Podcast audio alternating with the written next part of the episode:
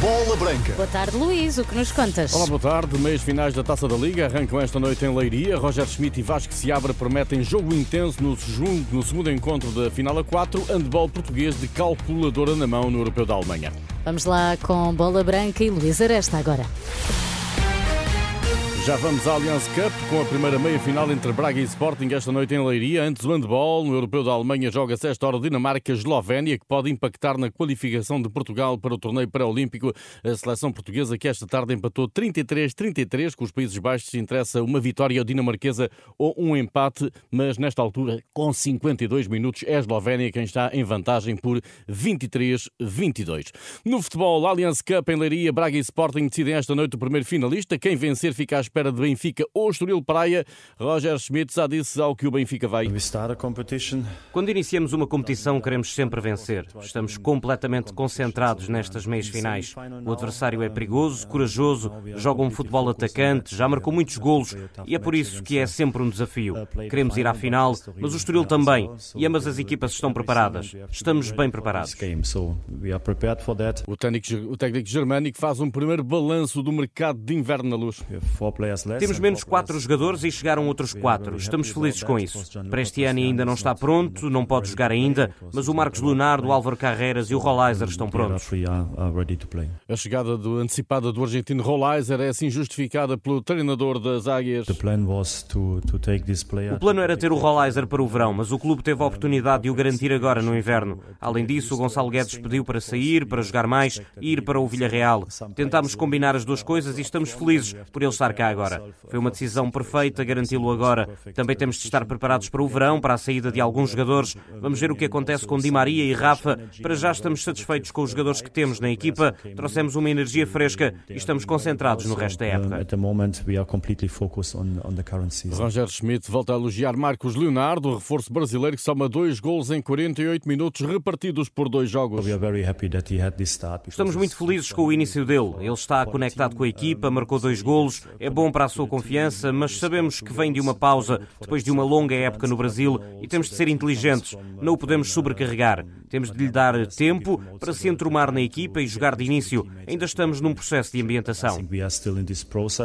Roger Schmidt, na véspera da meia-final com o Estoril em Leiria, a equipa de Vasco Seabra somou derrotas nos últimos quatro jogos entre Taça de Portugal e Campeonato, nada que abale a confiança do treinador. O Estoril está a viver um momento histórico, a desfrutar dele e a desfrutar com ambição. Independentemente de, daquilo que são os resultados menos positivos, é a Final Four da Taça da Liga, uh, só podem estar cá quatro, nós somos um deles, por isso temos que viver esse momento com, com essa diversão, responsabilidade e ambição de podermos um, fazer o melhor de nós. Vasco Seabra preparou o Estoril Praia para um Benfica a campeão. É uma equipa muito forte individualmente, coletivamente, por isso nós estamos preparados para a melhor versão do Benfica.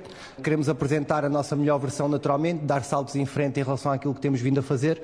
Confiamos muito no plantel, sabemos que temos que estar no nosso melhor, mas ao mesmo tempo termos essa resiliência, essa capacidade de competirmos, jogarmos para ganhar, queremos disputar o jogo, sermos também desfrutadores da, daquilo que é um, a Final Four e ao mesmo tempo competirmos com essa ambição. O treinador do Estoril confia que o médio Coba Quandredi, insistentemente associado ao Sporting, fica na Moreira até ao final da época. É um jogador muito tranquilo, muito sereno, bem disposto, uh, tem uma energia muito boa perante a equipa, a equipa gosta muito dele, gosta muito da equipa, dos colegas. É um jogador super talentoso, com um caminho extraordinário que lhe vai aparecer pela frente, não tenho dúvidas.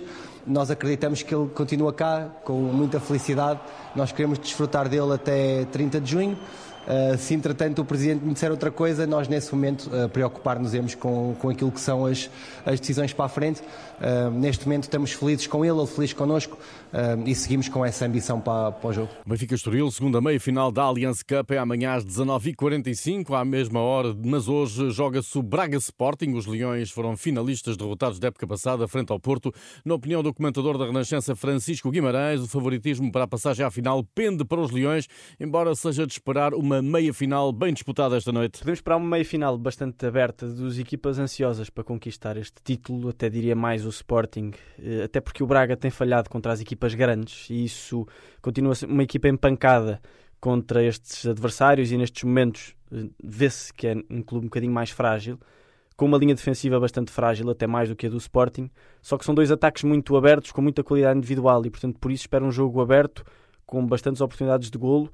O Sporting está numa fase melhor, o Braga um bocadinho instável e, portanto, ponho o favoritismo mais para o lado do Sporting, mas enfim, trata-se de uma meia-final e, portanto, duas grandes equipas. A divisão de Francisco Guimarães ao Braga Sporting, meia-final da Allianz Cup, com transmissão na Renascença, som de José Ferreira, relato de João Paulo Ribeiro, reportagem de Rui Viegas, emissão especial de Bola Branca, arranca às sete e meia. E é a Rimina, central da Fiorentina, referenciado pelo Porto, merece nota positiva do scout Ricardo Figueiredo, que colaborou com o Everton, clube que o jogador colombiano representou antes de rumar à Itália. Ricardo Figueiredo avalia os prós e contras do possível reforço azul e branco. Considerando que o Porto é uma equipa que joga joga com bola, uh, penso que seja uma, uma, boa, uma boa aquisição. Uh, é um jogador que teve problemas com lesões, portanto não sei bem se, se já está curado delas ou não. Pode ter problemas aí. É um jogador muito forte fisicamente, muito forte nos duelos, um, tanto no, no, chão como aéreos. Uh, velocidade não é muito, não é muito veloz, mas tem um bom posicionamento defensivo.